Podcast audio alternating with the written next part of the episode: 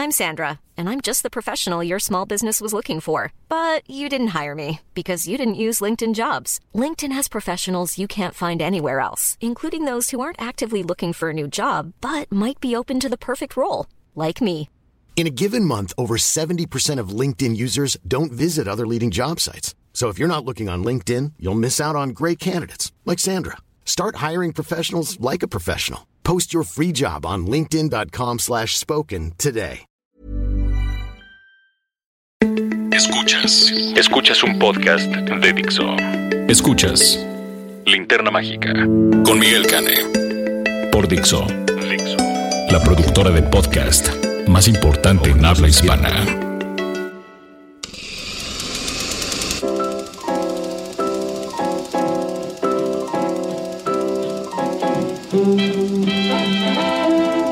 Buenos días, buenas tardes, buenas noches o la hora que sea en que se están sintonizando ustedes en este podcast.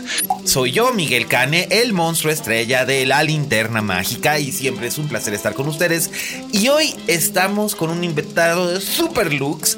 Estoy muy contento, estoy muy feliz, muy dichoso de celebrar la vuelta a esta mesa de una de las personas que más admiro dentro del ramo de los que nos dedicamos a la crítica de cine, al comentario cinematográfico y al periodismo cinematográfico. Además es un amigo al que quiero mucho y es una persona íntegra y por eso está aquí. Y lo admiramos, lo queremos. Rafa Sarmiento. Querido Miguel, celebremos que regrese al país, ¿no? Sí, caray.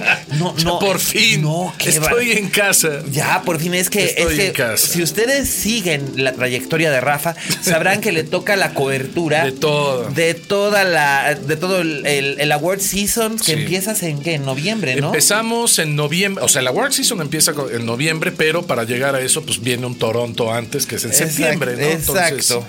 eh, eh, sí, mira, de septiembre a noviembre nada más tenemos Toronto, pero a partir de noviembre esto ya es non-stop.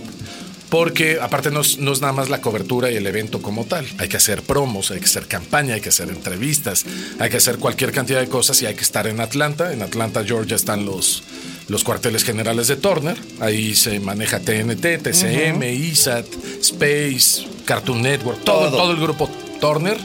Eh, CNN no, CNN se maneja, eh, a pesar de ser del grupo y tal, se maneja en otra. Ellos están en Downtown, nosotros estamos en Midtown. Nosotros, fíjate, Nosotros. nosotros. estamos en Midtown y este. Y prácticamente está todo junto, salvo en, en la parte esta de Midtown, es muy, muy curioso. Eh, estamos junto al Georgia Tech, la, la universidad, y eh, nos divide, digamos, del resto del Midtown un freeway. Cartoon Network está del otro lado del freeway. Y para entrar a Cartoon Network necesitas un eh, gafete clase A32HJ. Ok. Porque te imaginarás el, el- el- pues cómo cuidan el La- la copyright, el diseño. claro. Por cuestiones de seguridad es muy fácil moverte en todo Turner, con la excepción de CNN y Cartoon Network. La parte de diseño, porque la parte marketing y eso de Cartoon sí está ju- eh, Más eh, abierto. en el campus de Techwood, ahí junto al, junto al Georgia Tech. Qué interesante. Ahí, ahí- ahí estamos muchos días al año, crean. Más, Sí. más de los que quisiéramos a veces. Más de lo que quisieras. Y además tienes que ver todas las películas que, Absolutamente. que te tocan y. Lo cual a veces, lo cual en, en general resulta un placer. Sí. Eh, de pronto sí se convierte en, en una monstruosidad.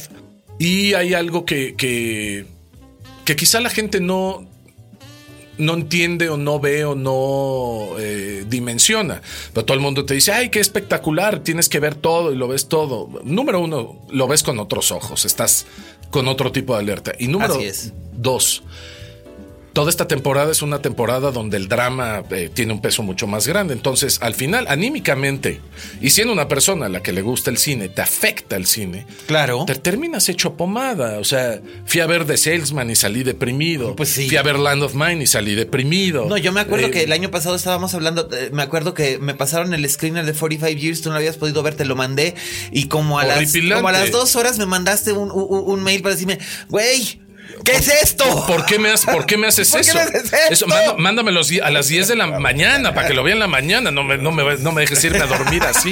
¿Sabes qué? Me pasó este año con. eh, bueno, mi nerdez me lleva a ver hasta los cortometrajes. Ajá. Y además en Atlanta encontramos una, una sala de cine apestosísima, este, fea, incómoda, Funky. funky, pero es el Midtown Art Cinema. Ok. Entonces, la programación que tienen en el Midtown Art Cinema es espectacular. Y gracias a Dios, todos los años, no sé cómo le hacen, pero se encargan de reunir todos los cortos y pasarlos en una sola eh, función. En cuanto a categoría, o sea, es una función para animated, una función feature Sí. y una función documentary. Ok. Pero puedes comprar los tres boletos y vas de una sala a otra y otra. Entonces te avientas igual cinco horas y media de cortos, pero pues ves todo lo que viene, ¿no? Ah, pues eso está padre. No, está espectacular. Aquí en México no existe, no existe eso. para, es- las- para los cortos. Para que los debería. cortos. Es muy difícil ver los cortos Sí. nominados. Y pues bueno, justamente en mi, en mi segundo hogar, o, o primero, ya no lo sé. No, no. no, que nos oiga Jimena. Que nos oiga te Jimena, te- te no. suelta un zapatazo. ¿Verdad ¿eh? que sí? Sí, no, no. Este, bueno, pues encontré dónde ver los cortos. Pero me pasó este año eh, con eh, The White Helmets, el cortometraje que ganó, de hecho, el Oscar, mejor corto documental. Empecé a verlo en la noche, en Netflix. A los 5 minutos 40 segundos lo paré. Dije, De no, plano. no puedo verlo. no, pues no. No puedo verlo, no puedo verlo. O sea, son las diez y media de la noche. Me está dando un nivel de ansiedad y tristeza terrible. No me puedo ir a dormir así. ¿Sabes qué? Lo veo en la mañana y así tengo todo el día para pensarlo, digerirlo, Sentirme mal cuando no tenga que sentirme mal. etcétera. Exactamente. Sí, ustedes no lo saben, pero bueno, Rafa y yo tenemos 20 años. Yo, yo cumplí 20 años este año ya de dedicarme a este rock and roll, así que andamos 17. 17. Pues esos 17, es mismos 17 años que tenemos de conocernos, Más o menos, más sí. o menos, y hemos visto de todo, hemos tenido ocasión de estar juntos viendo eh, películas de lo más diversas. Este, vimos el Hobbit, ¿te acuerdas? Sí. Y fue una cosa espantosa. Sí. Y nos reímos mucho y disfrutamos mucho. Sí, O- eh, una- Gran Hotel Budapest. El Gran Hotel Budapest, claro. Sí. Eh, una de, mis, de las grandes siestas que me he echado fue viendo el Hobbit. Ah, pues estábamos sentados, estábamos sentados juntos, nos creo, quedamos que, creo, fritos. que, creo que todo el mundo se durmió Sí. mínimo cinco minutos. Sí, nos ¿eh? quedamos, pero fritos, Sí, fritos, de verdad. Así que, de verdad, esta es una de las personas. eh, ahora, ahora sí que es una de las personas en las que más me apoyo cuando, cuando, cuando necesito estas cosas. Y además es un amigo al que quiero mucho. Y este, y siempre, y siempre ha sido, y siempre ha sido de esta manera. Muchas Y, pues, gracias. Él tiene la particularidad de que año con año Sí. eh, Rafa está presente desde TNT haciendo la transmisión de los Oscar. Por lo mismo, él tiene un acceso privilegiado que no tenemos la mayoría de los que hacemos cobertura para estas, para estas ceremonias. Y este año en particular sigue siendo controversial y va a seguir siendo controversial un buen rato. Este año es histórico. El cierre. Punto. El cierre de los 89 años del Oscar, que todo el mundo estaba diciendo, yo me acuerdo, a mí me tocó comentarla con Arturo Aguilar y con Silvestre López Portillo en, en la Universidad de las Américas Puebla. Estábamos, estábamos nosotros comentando, pero pues estamos haciendo segunda pantalla, nos estamos viendo básicamente lo que ve el público. O sea, no, no estamos enterándonos de muchas cosas porque no estamos in situ, ¿no? Sí. Pero es muy, es muy curioso que decíamos, pobre Jimmy Kimmel, o sea, lo está haciendo muy bien, pero el público no le está respondiendo, no hay este, no hay la euforia de otros años, qué desangeladona se ve esta ceremonia, tal. ¿Era la ceremonia o éramos nosotros? No sé si éramos nosotros y era el efecto de Donald Trump que este, que, que- que nos estaba, que, que nos, estábamos es esperando eso. que alguien le tirara a Donald Trump antes de pensar en otra cosa. Creo ¿no? que es eso. Creo que nuestra, nuestro desencanto iba por otro lado. Mm. Me parece que la, la ceremonia fue espectacular. Déjame aventar un cebollazo. Y échatelo. Quiero echar un cebollazo nada más porque eh, es, es- es mucho sacrificio. Es, es un montón de sacrificio para todos los que hacemos eh, la temporada en TNT. Sí, a y huevo. este fuimos número uno en la transmisión en todos los países de América Latina en los que transmitimos. Eso me parece, me parece excelente. Además de que es una transmisión que es confiable, Respetuosa, respetuosa. mesurada. La traducción es correcta, Sí. no, no salen con cosas de, ay, es un chiste local, ustedes no entenderían que, ah, eso cómo me irrita. y también hay otra cosa, tanto Reclu como tú hacen siempre sus comentarios al margen. Al margen. Hacen sus comentarios al margen muy, muy puntualmente, Sí. pero sin, sin interrumpirse. Nunca. Y sin interrumpir al, al- al que va a agradecer. En el Así momento en que él empieza a hablar, nosotros nos callamos. O sea, Así es. A veces nos quedamos con ideas, con ganas de decir mil cosas y, y ya no te da tiempo porque empezó a hablar. Y, y eso Exacto, nos, pues exacto. nos, nos fue, nos fue brutal. ¿Qué Fue, es lo fue que, una es gran temporada. sucede? eh, ¿Qué es lo que Pero sucede es a mucho en- trabajo. En, otras transmisiones que se arrebatan la palabra y no se entiende? Y es la queja continuamente de mucha gente. Me dice, es que no entiendo por qué. Yo por eso es que cuando, cuando los veo desde casa, pues los suelo ver Sí. desde TNT. Muchas gracias. Y es, no, hombre. Y este, y bueno, pues este, ya aquí nos echamos nuestro gol, pero vale la pena. este, y. Es que estoy muy orgulloso. Hoy me avisaron. Sí. Nada más te digo que este fuimos el número uno en toda América Latina. Oye, y me pues dio qué- mucho gusto. chingón, felicidades. Por, por lo mismo, o sea, es mucho sacrificio, es este, es una madriza para todos. Hay que estar fuera de casa, hay que leer, hay que investigar, hay que entrevistar, hay que viajar. eh, hay que escribir, hay que ver, Sí. hay que desvelarse. O sea, es, es, es un trabajo, este, Y es estresante. Íntegro, muy porque la estresante, gente, la gente luego llega y me dice, ay, pero si tú te la vives de vacaciones, No, nada más vas al cine. no, la gente de no, veras, no, ¿cómo no. menosprecia este, eh, eh, este trabajo? Básicamente porque no, no, no saben, o sea, realmente no solamente es el, el estrés de, de que ahora tienes que ir a ver esta otra y tienes que ver esta otra y, a- y hacer reseñas y tienes un deadline y esto no salió bien y el video se atascó o la entrevista se cayó o lo que sea eh, y la competencia y tal. No solamente es eso, también es el toll emocional Sí. eh, que, que- que te, que- te Mira, cobra la- para- para- el ver tanta, tanta película en tan poco tiempo. Para la gente también que piensa esas, esas cosas, eh, hay un estudio. Dicen algo, o sea, la cuestión es la siguiente: transmitir al aire en televisión una hora, el estrés que te provoca transmitir en televisión una hora equivale a cuatro horas de eh, estrés de escritorio. O sea, lo que en una oficina te estresas en cuatro horas, en la tele transmitiendo te estresas en una. En el Oscar transmitimos casi cinco. Así es. Entonces es como si estuvieras trabajando 20 horas. Sales de ahí, en serio, te duele todo. Te duelen Sí, los pies, ¿qué- qué- qué las rodillas, la Nosotros espalda, que estábamos los nada más haciendo segunda pantalla, salimos así como, porque además nos Como echamos, moscas nos echamos, no, hombre, ¿no? nos echamos además la alfombra roja. Silvestre Sí. quería que yo comentara la alfombra roja porque quería que le echaras, ya sabes, ¿no? Que me encanta echar ahí Leña. Entonces, pues ahí estoy. Y, Amiga Nicole Kidman, está muy bonito su vestido, pero por favor, póngase un humectante en el pelo, lo trae como estropajo, todo eso. Eh, Sí, la gente piensa, ay, qué ocurrente es este hombre. Pero tienes que hacer una averiguación previa de qué es No, lo que se van a poner, Sí, sí, sí, cómo, quién. Este año le tocó a Reclu, ¿no? Con, comentar un poquito de, de la alfombra y, y- Y estas cosas, y no, Sí. es, no es cosa fácil, pero además luego ocurren cosas como lo que ocurrió eh, ese domingo, ese domingo en la noche, que yo sigo sosteniendo. Faye Dunaway es el malo. O sea, Faye Dunaway y Donald Trump son el malo. Fe- ella, ella actuó mal. Ella actuó, ella actuó muy mal. A ver, Sí. primero vamos, vamos, vamos a los resultados. A ver, vamos, sí, señor. Los resultados y este y, y la ceremonia en general. A ver, a mí Kimmel me pareció inteligente, mesurado, sensible. agudo, sensible y eh, con un timing espectacular. Dijo lo que tenía que decir en el momento adecuado.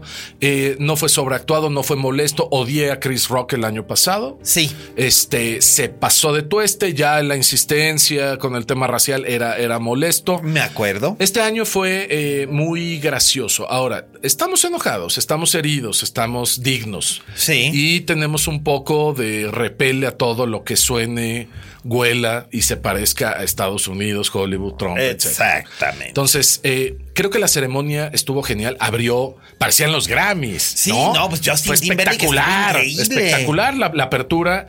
Eh, yo me reía. eh, tenemos un botoncito que es el cough button Ajá. para poder toser y eso. Pues, obviamente se, se, se mutea el micrófono. Ajá. Yo, yo lo apretaba un poco para reírme porque estaba Isabel Huppert eh, bailando. Sí, ¿no? la vimos. Entonces era así como, Dios de mi vida, en serio, en serio, Sí, sí, sí, sí sí. está pasando. O sea, Claro. Es Justin Timberlake, tiene de pie al Teatro Dolby y está Sí. Isabel Huppert eh, eh, bailando a tope, Que ¿no? Isabel Huppert es una diosa y puede hacer lo que quiera. Lo que quiera, sí, sí, Sí. sí.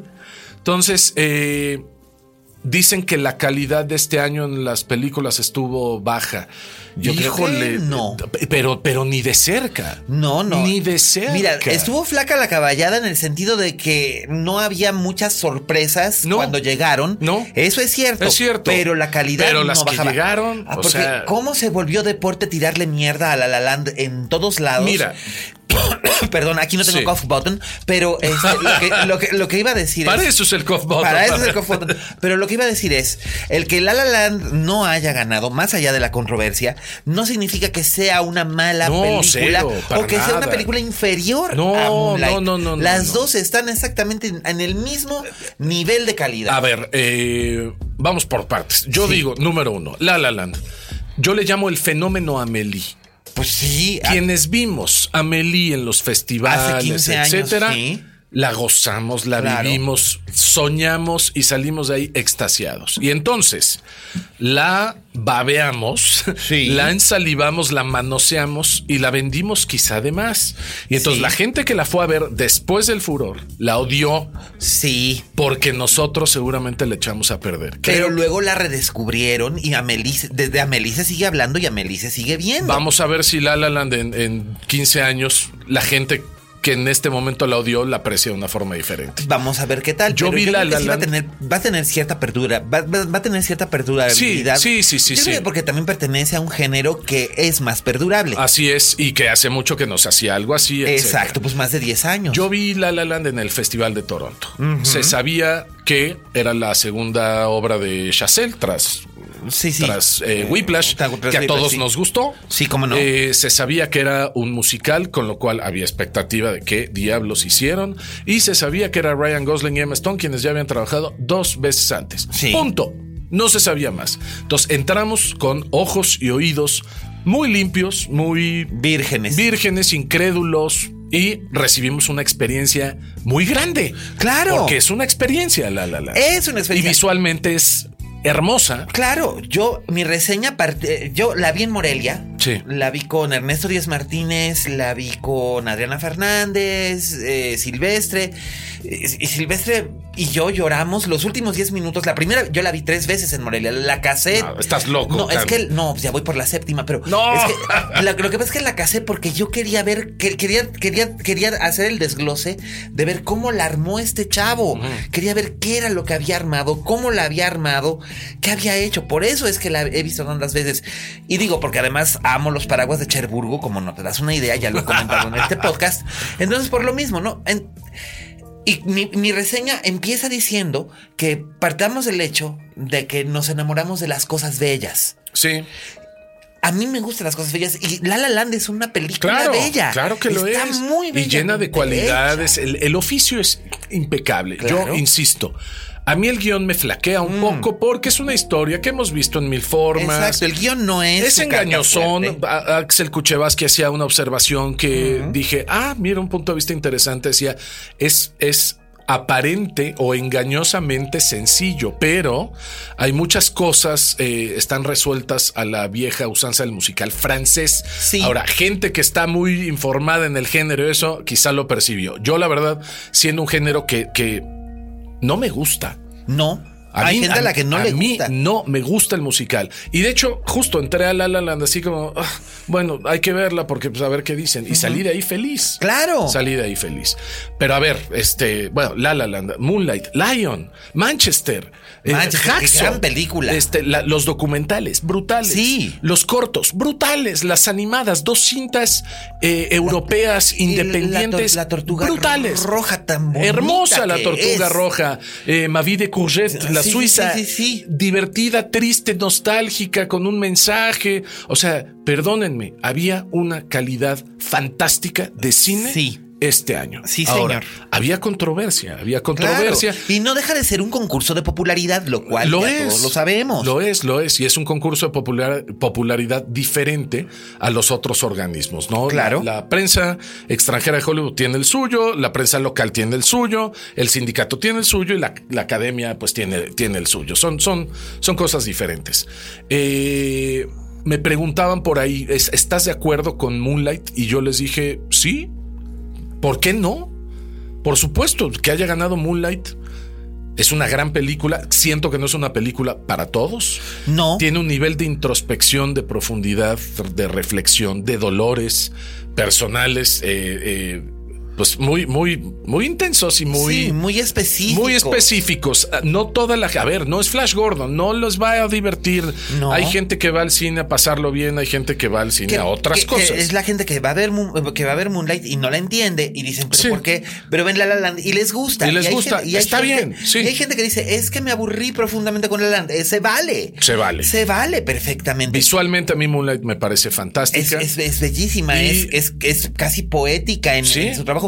Igual que Jackie, había mucha A gente Jackie que... a mí me encanta. Hay gente que le, encanta. que le tiró durísimo a Jackie, que No. decía, no, es que esa película tan horrible, que no sé qué. A ver, eh, Jackie es una película que trata acerca de la espesura del dolor.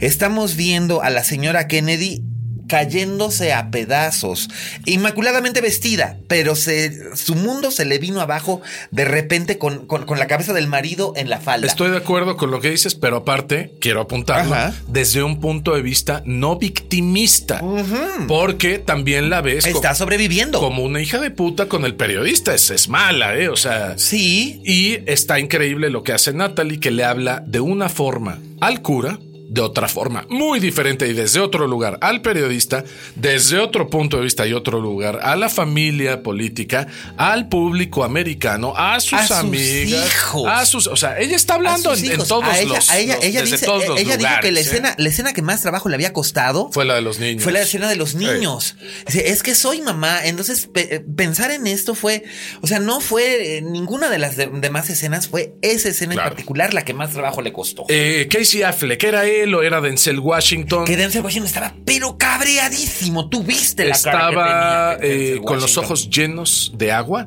Eh, a ver, eh, Casey ganó el Critics, ganó el Golden y hubo una enorme sorpresa en el premio del sindicato de actores. Ajá. La constante indica que quien gana el premio del sindicato gana después la academia. Claro, porque casi siempre son los mismos votantes. Exactamente, muchos miembros del SAG son miembros De la- también de de, la la, academia. academia. Por eso hay una recurrencia. No es una ley, pero es una constante. sucede y sucede mucho. Fue una sorpresa para él. Quizá Denzel estaba esperando ganar. Ahora, Sí. si Denzel hubiera ganado, había muchas cosas de por medio. Con estas nominaciones que tuvo en Fences, dos nominaciones por película, porque es productor Ajá. y actor, llegó a ocho nominaciones. Es el primer afroamericano en la historia Que llega a ocho tanto, nominaciones. Después, si hubiera ganado, hubiera sido el primer actor norteamericano en ganar esa categoría por dirigirse a él mismo. Sí. Hay dos antecedentes. Laurence Olivier con Hamlet Sí. y eh, Roberto Benigni con eh, La Vita Bella. Exacto, pero, Pero- ellos no son estadounidenses. No, pues uno italiano, el otro inglés. Inglés. Hubiera sido el primer actor estadounidense en ganar por dirigirse. Y hubiera sido el segundo actor con tres Óscares, junto con Daniel Day-Lewis. Exacto. Nadie tiene tres Óscares. No, el- los, que los que le, Daniel si- los, Day-Lewis. que le, si- los que le siguen en, en- en esa categoría son Spencer Tracy y Tom Hanks, que además tienen la Tom Hanks, particularidad que exacto. los dos ganaron Uno, Óscares en uno año- tras otro. Uno tras otro, en Sí. años consecutivos. Pero nadie tiene tres. Nadie. Denzel pudo haberlo No, hecho. Meryl tiene tres, pero ojo, la gente suele decir, "Ah, Meryl tiene tres, Ingrid Bergman tiene tres. Sí, pero tanto Ingrid Bergman como Meryl Streep ganaron dos Óscares como mejor actriz y uno como mejor actriz De de, reparto, reparto. exacto. El primer Oscar de Meryl Streep es por Kramer vs. Kramer, Sí. que fue mejor actriz de reparto. Luego tiene La decisión de Sofía, Sí. que es mejor actriz, y luego esa cosa horrenda sobre Maggie Thatcher. Y Ingrid Bergman fue por La luz que agoniza, que fue La luz que agoniza en el 44, luego Anastasia, que fue cuando Hollywood la perdonó por andar de adúltera. Este, bueno, no, y además la película de Anastasia es, es muy buena y su trabajo es impecable. Ella gana, gana ahí su segundo Oscar en el 56 y luego en el 74 gana el Oscar a mejor actriz de reparto por el asesinato en el Expreso de Oriente. Ahora que dices esto de Hollywood la perdonó por ser adúltera y demás. A ver, hubo quejas. Estoy hablando de eh, Denzel contra Casey. Al final, bueno, ganó Casey. Sí, sí. Casey, un caballero con todo y su pelo grasoso y esa barba mal cortada. Creo que está filmando. Sí, Por eso trae por ese eso look. anda en ese look. Este, eh, lo primero que dijo fue: Yo decidí ser actor por Denzel Washington. Sí, Ahí es cuando viene la cámara con Denzel y lo ven con los ojos llenos de, de- de agua.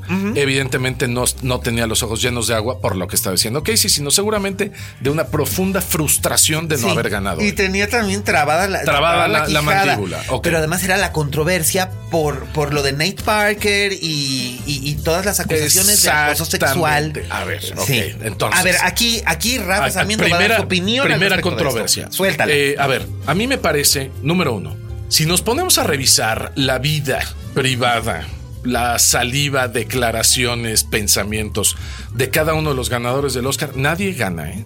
Pues no. Es que, en serio. No, pues no. Pero pero a, quien- a Ingrid Bergman le tocó que la denunciaran en el, en, el, en, en el Congreso de la Unión diciendo que daba un mal ejemplo. Se prohibieron Claro. sus películas porque daba Claro. un mal ejemplo a la mujer estadounidense Sí. por haber abandonado a su marido para largarse a vivir con Roberto Rossellini y quedar embarazada de él. Era un escándalo, eran los años 40. Exactamente. Y dices, qué horror. Pero que estas cosas sigan ocurriendo. Entonces nadie ganaría. Angelina Jolie tendría que regresar su Oscar. Bueno, no, no, no, no, no. O sea, todos. Pues sí. Si nos ponemos a escarbar en las vidas privadas, todos, todos, las partes técnicas y los actores. y todos, no, y los directores. O sea, Pero está la Dios. controversia de Woody Allen. Yo a Woody Allen, el, el asunto de Woody Allen, yo le creo a Dylan. Yo le creo a Dylan, a la hija, a la hija de mi favor. Le creo perfectamente. Yo también. Woody Allen no deja de ser un gran director. Algunas de sus películas no me gustan, otras me gustan un chingo. Y de hecho, Interiores es una de mis 10 películas favoritas de la vida. Y La Rosa Púrpura del Cairo también me encanta. Pero yo sé que el señor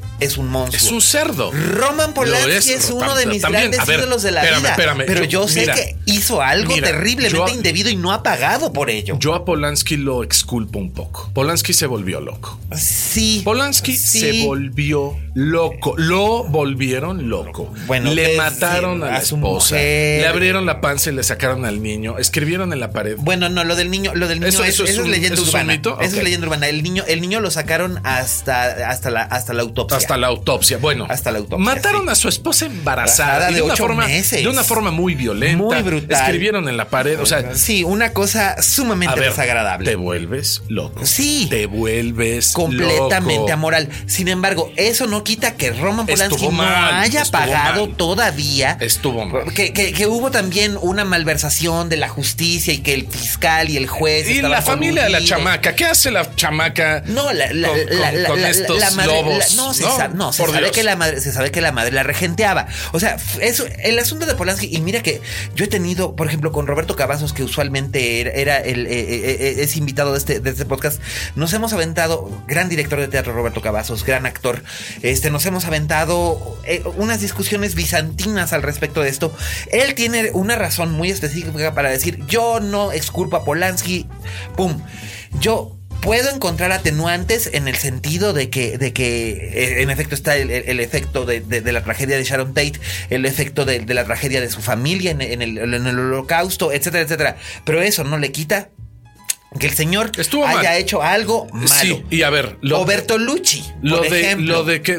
Lo de, sí, Lo de Bertolucci, Bertolucci fue un- Por no, Dios, no, una- no, no una- no- mames. no tiene nombre. No. Este, a ver. eh, lo de Casey Affleck está todavía, aparte, muy. Eh, muy poco claro. Hay muchas versiones. Sí. Uno, dos. Nunca hubo un ataque. Eso sí, de eso podemos estar todos seguros. Nunca hubo un No ataque hubo violación. como Nate Parker sí lo hubo. Sí, Sí ahí lo sí, hubo, ahí ahí sí sí hubo hubo sexo, hubo sexo no Sí, consensuado con la así chica es, que así posteriormente se se suicidó. suicidó. Bueno. Sí, además esto ocurrió hace muchos años, lo de Nate Parker no es de ayer. 17 años. Sí, lo de Casey Affleck ocurrió cuando estaban filmando el documental de, de I'm Still Here. I'm Still Here. Con hubo, Joaquin Phoenix. Hubo comentarios, hubo comentarios desagradables, hubo explotación laboral, Sí. Acoso sexual en el trabajo que no necesariamente implica Toquetear o algo. toquetearla. Sí, había comentarios. A ver, Ah, ahora. sí. Eh, no exculpándolo, pero hay que No. entender. La gente Hay es que ponerlo en un contexto. La, gente es humana. Sí. Casey estaba pasándolo mal. Igual que Joaquín Phoenix. Pues estaban hasta las cejas de coca para Hasta empezar. las cejas de drogas. Los dos están Sí. pasando un periodo muy oscuro en sus Sí. vidas. Muy oscuro. Aparentemente divertido.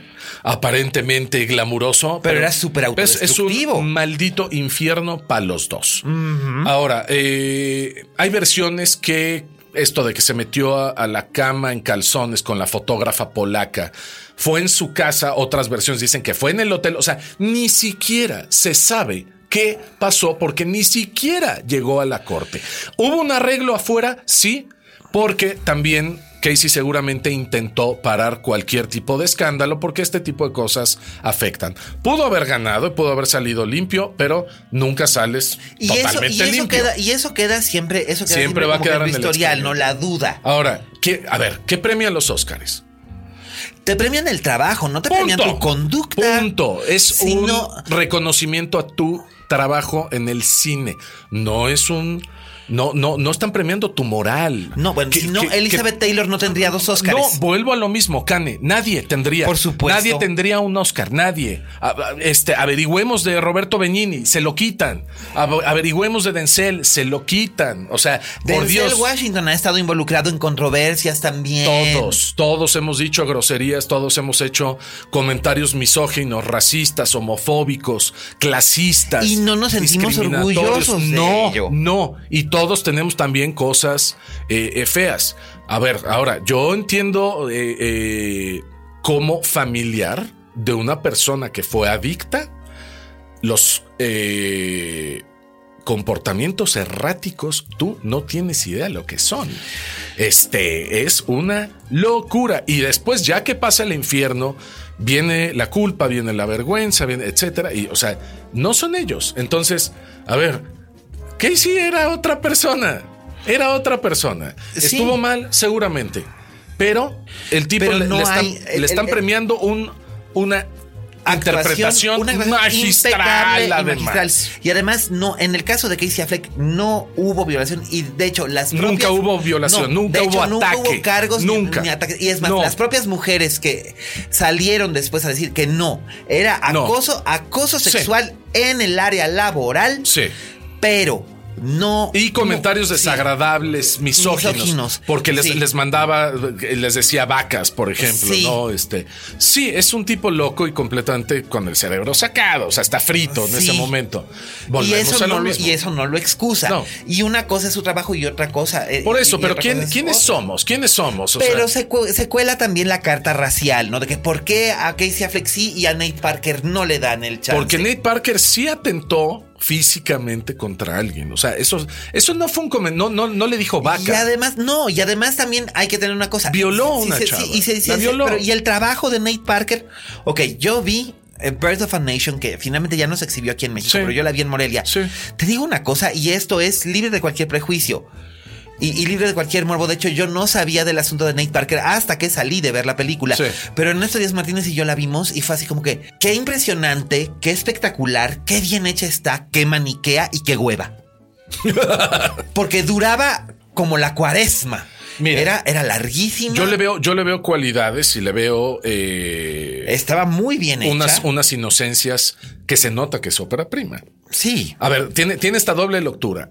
Para, para ser ópera prima es fabulosa, porque tiene eh, elementos de una malicia que no se suele tener en ópera prima. Así es, pero ambición. Hay cierta y visión, exacto, pero hay ciertas secuencias donde se ve este, esa falta de malicia y termina siendo eh, eh, Maniqueo. la, la escena del ángel. Sí, La- por- por ejemplo. Ahí yo me reí. O sea, dije, no, no, no, no. no. Yo no me reí, yo fue así como de que. No, yo ¿es sí me reí. Así como de, es neta. Sí, me reí. Y es. O sea, he llegado hasta este punto para que me salgas con esto. Mira, fue, a ver, viene de Sundance. Era una Claro. película de Sundance, chica. Claro. E iba directito para allá. Era la sensación de Sundance Sí. cuando alguien se encargó de decir, "Eh, eh, eh, eh, eh, pasó esto. Tampoco entiendo. O sea, a ver. Tampoco estoy seguro qué pasó con Nate Parker. Porque ahí sí hubo juicio. Sí. Sí hubo juicio. Y Nate salió exculpado. Sí. Su socio no. No. Él sí eh, purgó condena y Sí. todo. Entonces, quizá Nate hizo algunas cosas, pero el otro fue el que atacó físicamente, al Así parecer. Eh, no estoy diciendo que unos, o sea, los No, dos no, están no, pero, fatal. pero, él fue exonerado por él una fue corte. exonerado por una corte y por un jurado. Eh, eh, ellos conocen a fondo el juicio, nosotros no. Nosotros no, Nosotros es mera especulación. Es mera especulación, entonces también paremos. Y, y vuelvo, o sea, dirían los argentinos. ¿Quién sos, viejo? O sea, ¿quién Exacto. sos? ¿Quién, quién eres tú para juzgar, para señalar? No, no podemos permitir la misoginia porque si no el presidente no, no es lo mismo, perdón, no es el mismo nivel. Eh, el trabajo de ellos no afecta eh, tampoco la vida nacional. o sea, No. el, el- el país va a ser el mismo, es eh, se Esta es una feria de vanidades y, y, Sí. y mira, y mira, el trabajo de Casey Affleck es impecable Sí. como lo es el de Denzel. Sí, pero, sí, pe- pero ahí yo tengo un pero. Y, lo, y lo- lo discutimos mucho, o sea, porque era eso, o sea, eh, ¿es Denzel o es Casey? ¿Y por qué? Y yo decía, es Casey. ¿Por qué?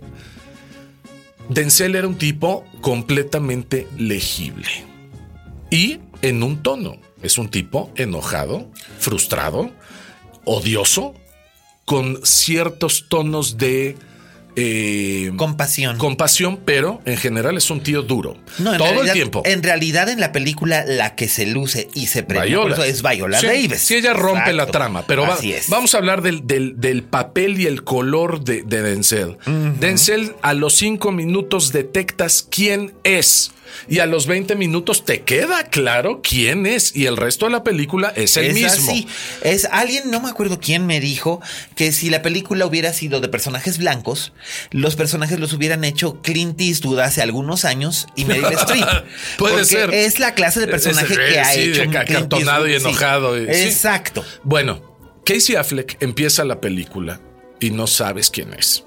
Y van 20 minutos y sabes que pasa algo con él, pero no sabes y qué luego es. te enteras y te rompe la. Luego, sí, pero también cuando está con sus amigos, te partes de risa. Sí. Cuando está con la esposa, te hace sonreír porque es, es tierno, es bonito.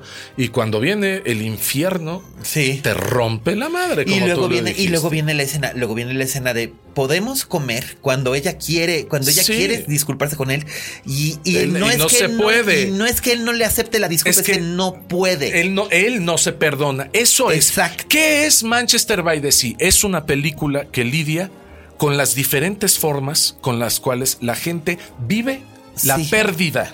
Y la culpa. Y alguien que ha perdido a alguien cercano lo sabe y Sí. lo siente y sabe que hay muchas reacciones. Michelle Williams decidió perdonarse y seguir. Sí. Eh, Casey Affleck decidió destruir su propia vida. Sí. estoy, estoy hablando de los personajes. no, no, no, separarse, separarse comple- por completo del género humano. O sea, es básicamente el sobrino el que lo viene a traer un poco a poco de vuelta. Claro, que eso es fantástico porque es, es el, el más cuerdo. Sí. Es el adolescente. Sí, que además Lucas Hedges es, es increíble, Fantástico, fantástico, estaba muy bien. La nominación era su premio, Claro, sin lugar a dudas. claro. Y, y la verdad es que estuvo, estuvo bien y variadito, y esto nos va llevando a que por fin llega el gran momento. Espérate, no. Sí. Emma Stone. Ah, Emma, Stone, como Isabel o. Natalie. Isabel o Natalie. Mira, Natalie, la verdad es que ya hacia el final ya estaba perdiendo vapor el tren de sí. Jackie, ya se había desinflado. Y además ella tenía algo más importante que hacer, ya estaba de parto. Yo creo que en estos días ya debe haber nacido No, la fa- no criatura, fue al, al, em, al Independent Spirit Award, que fue un, un día antes, y no fue a la academia. O sea, no, no, no, pues ya, pues ya se le va a salir el chamaco. se le iba a salir el chamaco. O sea, sí, porque digo, la que, las que fueron ya prácticamente con el squint de fuera fueron la Strip, la Benning y la Strip, la Benning, Rachel Weisz. Y que Claro. yo recuerde, Rachel Weisz y la Z Jones. Que de hecho la Z Jones recibió su Oscar y salió corriendo al hospital porque Sí. dio a luz a los dos días. Sí, sí, sí.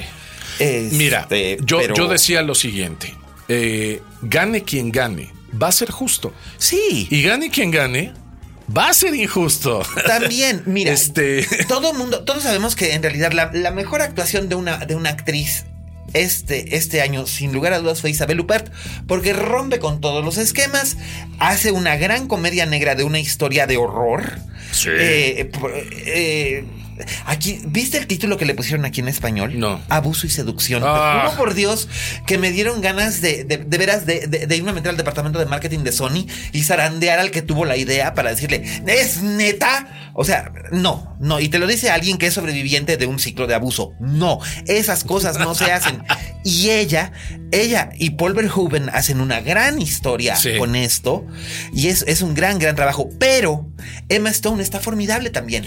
Yo, yo, yo es lo que dije eh, eh, cuando gana eh, Emma Stone en la transmisión de TNT. Yo dije, a ver, eh, esta categoría iba a cualquier lado. O sea, lo de Sí. Natalie Sublime, lo de Isabel, ni se diga, pero los ejercicios histriónicos son bien diferentes. Están, Claro. a- están en niveles anímicos y niveles físicos muy diferentes. Completamente. Unos hacen heavy metal, otros hacen jazz y otros hacen country.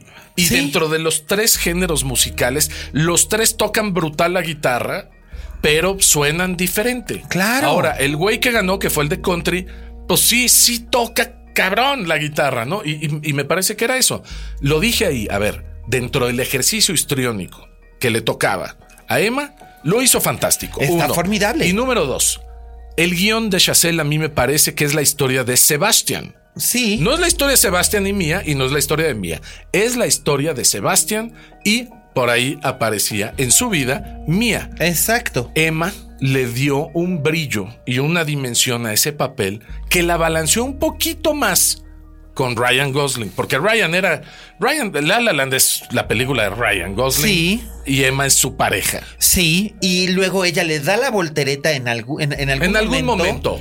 Y finalmente se vuelve la historia de ambos, pero además él, yo creo que él siempre como que da ese... Yo recuerdo la primera vez que la vi, que cuando están en la escena del, del observatorio, Sí.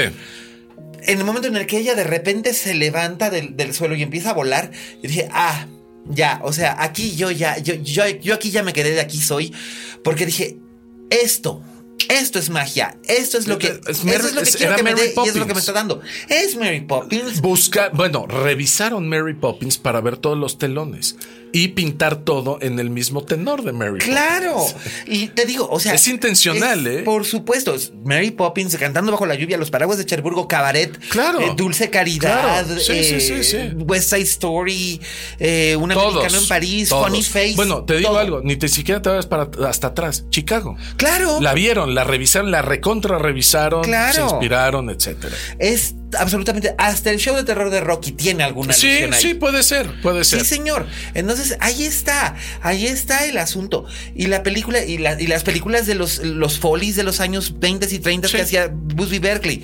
Es todo eso. Y está bien. Está bien. Y Gosling. Gosling hace lo suyo, Emma brilla, los dos se complementan, pero ella brilla más. Y tiene esa gran, gran escena que es la escena de la audición, que por supuesto es, es una completa fantasía, porque dime tú qué director va a decir, voy a hacer una película, un, un peliculón y quiero una actriz este, sin experiencia y no le voy a dar guion. Nadie, pero es una fantasía. Claro. Y ella tiene esa gran, gran escena ¿Sabes? en la que canta y se desnuda. ¿Sabes cuánto costó? canta. La La La. 15 millones de dólares. 20. 20 millones. Que igual, o sea, a ver, vamos a ponerlo de esta forma. Eh, Tom Hanks cobró 20 millones por, eh, creo que Castaway fue. 20 millones. Eso costó el sueldo de eh, Tom Hanks. Aquí hicieron una película entera con todo y música. Y a ver, o sea, la apuesta es fantástica. La gente trabajó por 14 dólares 50, pero todo el mundo aceptó porque iba a ser una belleza hacer eso.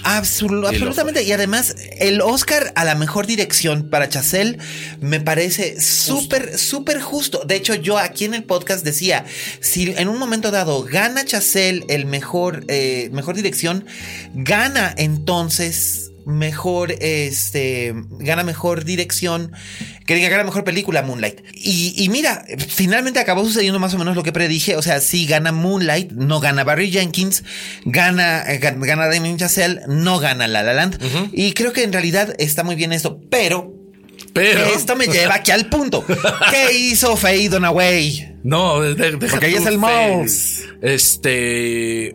A ver, honestamente yo juré que, que, que Warren estaba jugando un poco a la intriga, al, al, al- al voy a hacerla de emoción. ¿Te acuerdas esa vez que Kirk Douglas pasó al escenario y fue muy gracioso y no se iba? Y este. Sí. Dije, aquí Warren Beatty está haciendo algo, algo, similar. algo similar. Yo creo que Warren Beatty debió haber salido con lentes porque no, yo creo que no, yo, yo pensé, no está viendo bien. Leyó perfecto, pero sabía que algo pasaba. Ajá. Y entonces Para ganar tiempo. A mí me da toda la impresión que quiso proteger a la producción. Se hizo güey, fue así como, y, y medio que voltea y medio se ríe. Porque, a ver, saca el sobre, lo lee y como que se ríe, se saca de onda y vuelve a asomarse dentro del sobre a ver si hay algo más. Ajá. Porque él sabía que esa categoría ya había pasado. Ajá. Y entonces la misma Faye le dice, ay ya, hombre, lo estás haciendo mucho de emoción. Y él como que se ríe y sigue haciendo tiempo y nadie acude a, auxiliarlo. Así es. Y entonces a mí me da la impresión que él le enseña la tarjeta a Faye para que se diera cuenta qué estaba pasando. Ajá. Y Faye cantó. Sí, La La Land vio el título de la película. Vio el título lo- de la sí. película, La La Land. Viene los gritos, los abrazos y en ese, en esa confusión, y te lo digo porque revisamos el video, Ajá. en esa confusión se oye, se oye que Warren Beatty dice, It says Emma Stone La La Land. Entonces el, el mismo Warren está parando el, el caballo desbocado. En ese momento Faye sale volando del escenario. Pues sí, se fue a comer cashews, se fue a comer nueces de la India ahí al snack bar. Se fue. Sí. Warren, fue lo que reportaron. Warren se, quedó. Ya no le correspondía, se quedó y quiso dar una explicación. Mientras los primeros dos productores están dando el acceptance speech, eh, El tercero, ojo, esto sí lo vimos en, en- en el, en el video cuando en el en, en- en la- en- en la- en- en el desglose que hizo Slate. El tercero, el primero y el tercero se dan cuenta mientras está el segundo haciendo su speech. Sí. Se dan cuenta. Entonces el tercero empieza a hablar y es cuando el segundo le dice no. Porque el otro ya se iba a ir por creo la que, libre. creo, que, que- creo que acabamos de perder, dice uno. Ajá. Y entonces viene el otro sobre, Warren lo abre, se lo arrebata a este canalla de una forma horrenda y vuelvo a lo mismo. Seamos humanos. El tipo acaba de recibir la peor humillación pública de la historia del Oscar. Sí, totalmente. En 89 años no había En pasado algo tan 89 años. vergonzoso. No, no, hubo una confusión alguna vez En con el Sammy 64. Davis, ¿no? Este, pero Eh, fue, pero fue pero- muy gracioso. Pero además fue porque leyó mal, eh, porque le- le- leyó mal, porque era la época en la que venían todos los, venían Todo. todos los nombres de los nominados en Sí, la tarjeta. Sí. Y este lo hizo muy rápido, ni siquiera dio chance de que nadie subiera al escenario. Ajá. Y listo. Y dijo, sorry, sorry, sorry. no pasó a mayor, Exacto. hizo dos chistes, él era genial. Ajá. Y chau. Eh, Y además era por mejor música, se- no era realmente. Se tardaron. Sí, nu- a ver, en la categoría principal nunca, Nunca había ocurrido esto. Se tardaron años, años en reacción. Dos minutos. Años, dos minutos. Dos minutos. Entonces viene esto de suban, es- este es la, la, la- todo eso ya lo vieron. Quiero contarte nada más para nosotros lo que fue. O sea, estamos en vivo. 47 países, 80 Imagínate. millones de suscriptores. Hay una responsabilidad infame con esto. Y cuando uno de ellos estaba dando el acceptance speech y empieza toda la confusión, nuestro productor nos habla por la diadema y nos dice, algo está pasando. Pongan atención, listos. Y fue así como, ¿qué pasa? Y entonces, pues empezamos a traducir. La Reclum me volteaba a ver así desde el otro lado y me pelaba los ojos. Pues sí. Porque aparte a Reclum le tocó eh, Miss Universo. Sí, o sea, repetición del de- lo mismo mismito, gafe. lo mismo mismito. gafe. Y entonces fue una locura y me hablaban a mí por la diadema y cada vez que el productor hablaba, apretaba el botón para hablar, se oía toda la cabina y eran gritos, Me imagino. gritos, histeria por todos lados, No, pero porque era, nosotros nos estábamos desmayando del, de- del shock. era la, la gente de TNT gritando, la gente de ABC gritando, también en, en el feed, o sea, las cabinas están conectadas. La- Claro. La, de TNT y la de ABC se están hablando y etcétera. Y eran gritos, gritos, F-words y oh my gods al por mayor. Por oh my god, it's happening again. Alguien dijo, está sucediendo otra vez por, pues, obviamente por, Por Miss Universo. por Miss Universo. Entonces, eh, por ahí me llegó un tuit que dijo, épica tu, tu risa. Qué gracia. C- creo que sí me reí. Pero Y era gritos, pero era risa de histeria, mi, querido, mi eran risa, nervios. mi risa era de pánico. Pues, o por sea, supuesto. no me estaba burlando, evidentemente, no había nada de qué burlarse. Era una risa de pánico. Pues el terror. El terror a todo lo que da. Y este me dijeron, comenta. Y yo les hice así como, ¿qué quieres que comen? ¿Qué quieres que diga? O sea, no hay mucho que decir, ve lo que está pasando. Entonces dije, a ver, estamos viviendo un hecho sin precedente alguno. Nunca había pasado, nunca en la categoría principal. Hubo una equivocación. No sabemos exactamente cuál fue la equivocación, pero La La Land no ganó, acaba de ganar Moonlight. Y en eso eh, Warren da su explicación, ¿no? Y, Sí. y me pareció hiper caballeroso quedarse, dar una explicación y enfrentar. A las 2.20 de la mañana llegó el comunicado de la academia ya sé, diciendo que a, fue lo que a pasó. todos nos llegó, A todos nos llegó, sí, sí, llegó fue y me mail. pareció muy correcto. Sí. También llegó el de Price Waterhouse. Y de hecho, de hecho, hoy anunció la presidenta de la academia que van a seguir trabajando con Price Waterhouse. Está bien. Pero que Lo las han dos hecho durante personas- más de 50 años. Pero que las dos personas responsables de este gafe ya no serán invitadas Eh, a me- la me ceremonia en el parece futuro. muy bien. No se despidió a nadie, Sí. pero simplemente mm, ya no están. Ya están separados están del separados evento. del evento. Está van a seguir trabajando en Bryce Waterhouse y van a entrar otros vicepresidentes a hacerse cargo de esto. Claro. Y está bien, pero ha sido, ha sido impactante. No deja de ser finalmente. Finalmente, hay, tengo un amigo que dice que, que los Oscars son, es como la Navidad de los gays. Y sí, en cierta forma lo es.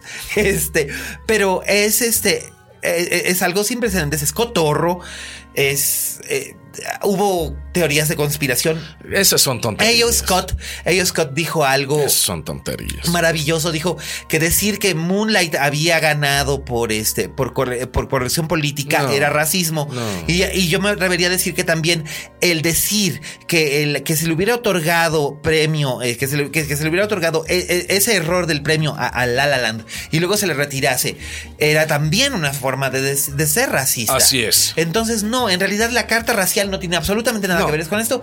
Y fue un gafe de alguien que se distrajo y dio Fue, mal el sobre. fue una tontería. Porque hay siempre, preguntan, es que ¿por qué hay dos sobres? Siempre hay dos sobres. Siempre hay dos Uno sobres. es el que se le entrega al premiador y otro es el que conserva PricewaterhouseCoopers Sí. como testimonial. Así es. Porque no Y es un- saben lo es- que es- dicen es- dentro. Es un backup.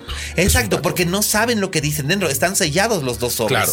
Ahora, hay, hay eh, muchas de las teorías de conspiración, ¿no? Este. Esto a Pricewater le va a costar millones de dólares. ¿eh? Ya le está costando. Ya le está Ya costando le está porque costando. hay muchos clientes que van a decir, no, ¿sabes qué? Ya no. Yo mejor no. Un error de este tamaño yo no lo puedo permitir. Mejor voy con otra empresa de consultoría. No, y estoy seguro, y estoy seguro de que el vicepresidente que estaba tuiteando detrás de, detrás de cámaras, lo discretamente Lo van a ir separando, a hasta ir que él separando. presente su renuncia. Probablemente. Y eso es lo que probablemente lo que va a ocurrir. Pero finalmente, esto no es la cura del cáncer, ni es, ni es un conflicto global. Son los Oscar.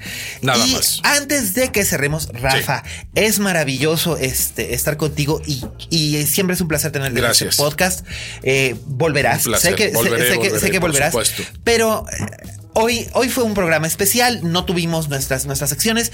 Nada más voy a mandar ahorita a nuestra reseña de la semana, que es este, que es eh, Raúl Fuentes. Nos va a hacer las reseñas de la semana. En esta ocasión, desde Guadalajara, nos va a hablar de. Logan y Kong en School Island, que además me parece ideal que nuestro geek residente hable de estas dos grandes películas. Así que aquí tienen ustedes a Oye Fuentes. Oye Fuentes. Hola a todos, bienvenidos a Oye Fuentes. Yo soy Raúl Fuentes y estoy en Twitter como arroba setneuf, que es básicamente pues mi apellido al revés. Eh, el día de hoy te voy a hablar de dos películas. Voy a dedicar más tiempo a hablar de una que de otra. La primera, pues es Kong School Island, que es esta segunda película dentro del universo compartido de los monstruos. Esto quiere decir que hace tres años que se estrenó Godzilla, pues bueno, ahora se estrena una nueva película de King Kong, una nueva versión.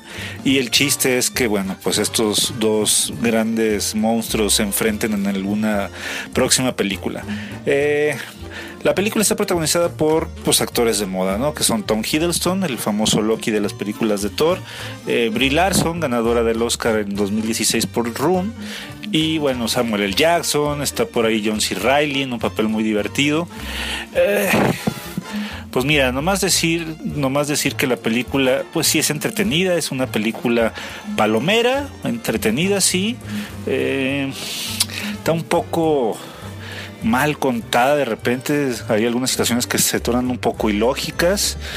Eh, personajes completamente unidimensionales, algunas muy buenas peleas, el, este King Kong es probable que para muchos sea mucho mejor Kong que aquel que, que nos ofreció Peter Jackson en 2005. Pero bueno, pues es una película que yo te recomiendo solamente si no tienes nada mejor que ver y yo creo que si hay algo mejor que ver, que es Logan, la película de, las, de la cual sí les quiero pues platicar largo y tendido, ¿no? Logan es la tercera película dentro de la trilogía de Wolverine, una, una trilogía que comenzó en 2009 con la película X-Men Origins Wolverine, una película completamente olvidable, y luego siguió con The Wolverine, ¿no? O Wolverine Inmortal como se conoce en México, estrenada en 2013, dirigida por James Mangold, mismo director que nos ofrece esta pues tercera tercera parte llamada Logan. Logan protagonizada por Hugh Jackman en su novena interpretación y promete que será la última, quién sabe, habrá que ver. Está también Patrick Stewart como el profesor Charles Javier y está la debutante Edith King como, como Laura, como X23. Eh, híjole, gran, gran, gran, gran festín para todos los que son fans de las películas de, de Wolverine o de X-Men. Esta película sí es buena, eh, no es perfecta, pero sí es buena. Es la historia de un Wolverine ya más avejentado. Eh, estamos en el año 2029 y lo que está haciendo Logan pues es básicamente trabajar pues de conductor de un de una limusina, está ganando dinero para poder cuidar a Charles Javier, un, personaje que ahora ya tiene pues casi 90 años o 90 años y está teniendo de repente ataques muy extraños con su mente, lo cual hace que todo lo que está alrededor se, se simbre, ¿no? Entonces él tiene que eh, trabajar en el en este especie de Uber para conseguir dinero para comprarle medicinas clandestinas para que él pueda subsistir. Eh, esa es básicamente la premisa. Él ya está viejo y aparece por ahí Laura, una niña que si han visto los tres, pues tiene, tiene básicamente las mismas habilidades que Wolverine. Tiene poder de regeneración, es una niña muy violenta y tiene además garras que le salen de los pues de las manos. ¿Por qué está muy buena la película? Pues bueno, para empezar, la película es clasificación R en Estados Unidos, lo cual significa que aquí sería clasificación C. Hay muchísima violencia, aquí sí hay decapitados, hay tripas, hay piernas, brazos que salen volando. Cuando Wolverine ataca a un enemigo, le le encaja las garras de adamantium en la cara y le saca los ojos, la boca, las orejas, lo que sea. En ese sentido, pues sí es muy gráfica. Y yo creo que es el Wolverine que realmente muchísimos de los que somos fans de los X-Men pues queríamos ver.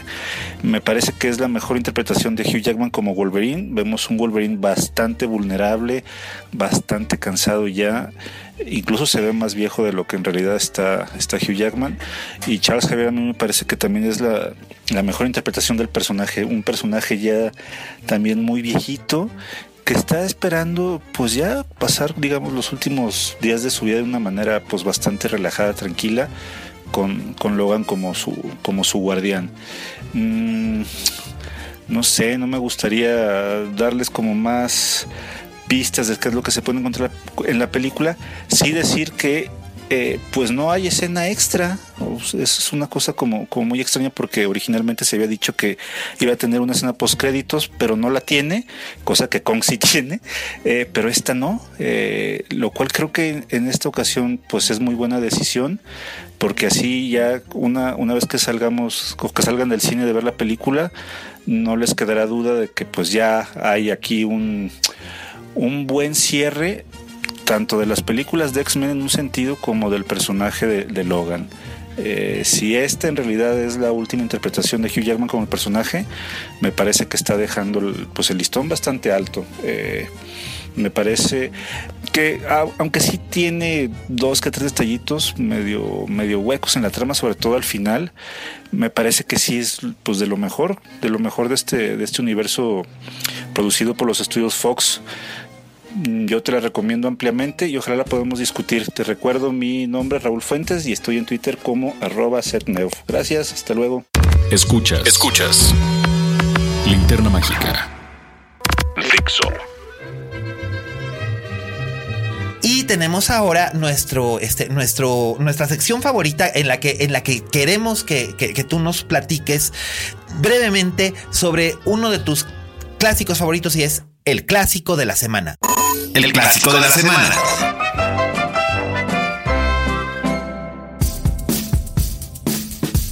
Este, uno de tus clásicos favoritos cumplió recién 25 años. no O me sea, digas eso, Cane. 25 años, pero es ¿Cómo? una A ver, no. ¿cómo, joven. cómo quieres que regrese y me dices eso? Ah, bueno, pero pues estaba, estabas, que estabas en secundaria. Estaba en secundaria. Cuando, viste Eh, esta, La fui a ver al Pedregal 70 con, unas amigas de, de secundaria, mano sudada, etc. Ay, Sí. que es Point Break, Point que Break. aquí se llamó Punto de Quiebra. Punto de quiebra, está bien, muy está bien el- correcto, el- la, la que es traducción. la, es la segunda película de Catherine, Catherine Bigelow, Bigelow. que mucha gente, muchas veces les olvida que esa película, que es muy masculina, la dirigió una mujer. Es, es la, la película más testoronosa que he visto en mi vida y sí, tiene la peculiaridad de, de- de haber sido eh, dirigida, aparte, rabiosamente por una mujer. Por una mujer, exactamente. El- la, la Bigelow dirige aquí a Keanu Reeves, Keanu Reeves que estaba joven. Sí, De Patrick esta- Swayze. y Patrick Swayze, que en esta película, Keanu Reeves es la película por la que el estudio le pide a eh, este le pide Sony Pictures, bueno, Columbia Pictures de aquel entonces, le pide a Francis Ford Coppola que ponga a Keanu Reeves en Drácula.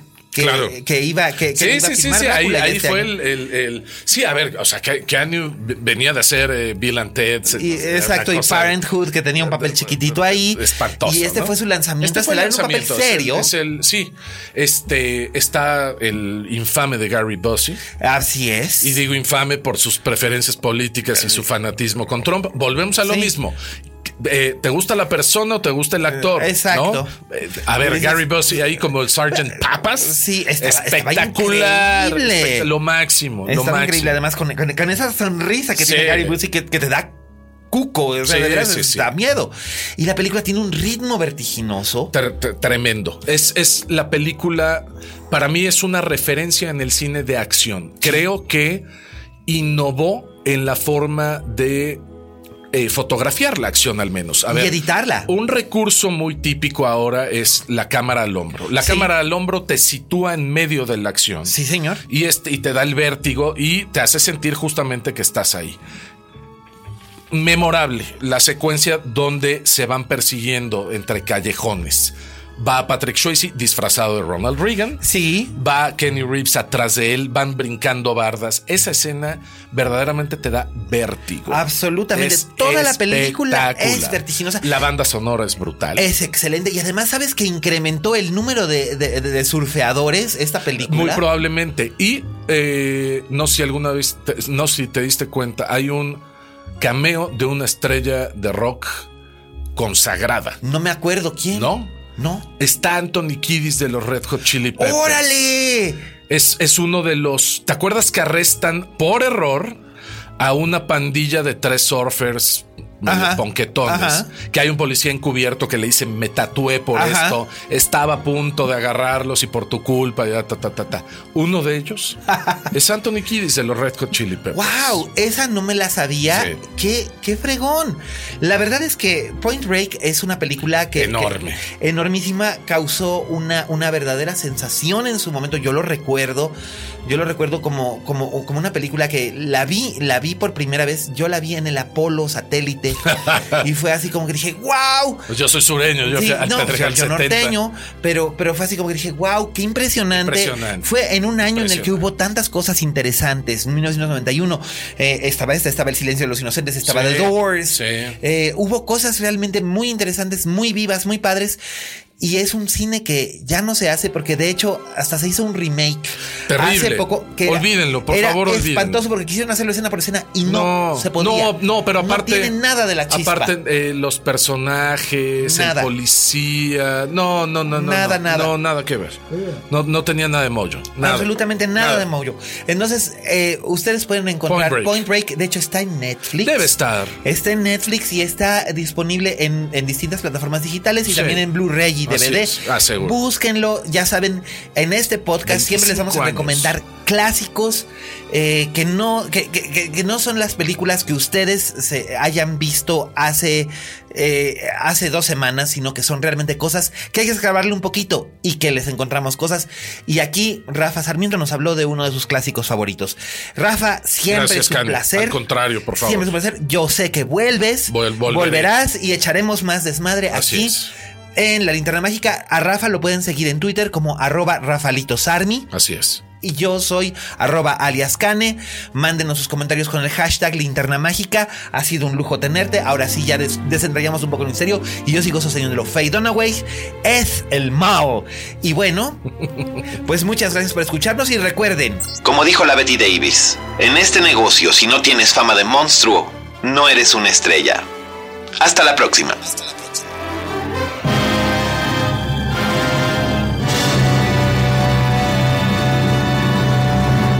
Dixo presentó Linterna Mágica con Miguel Cane.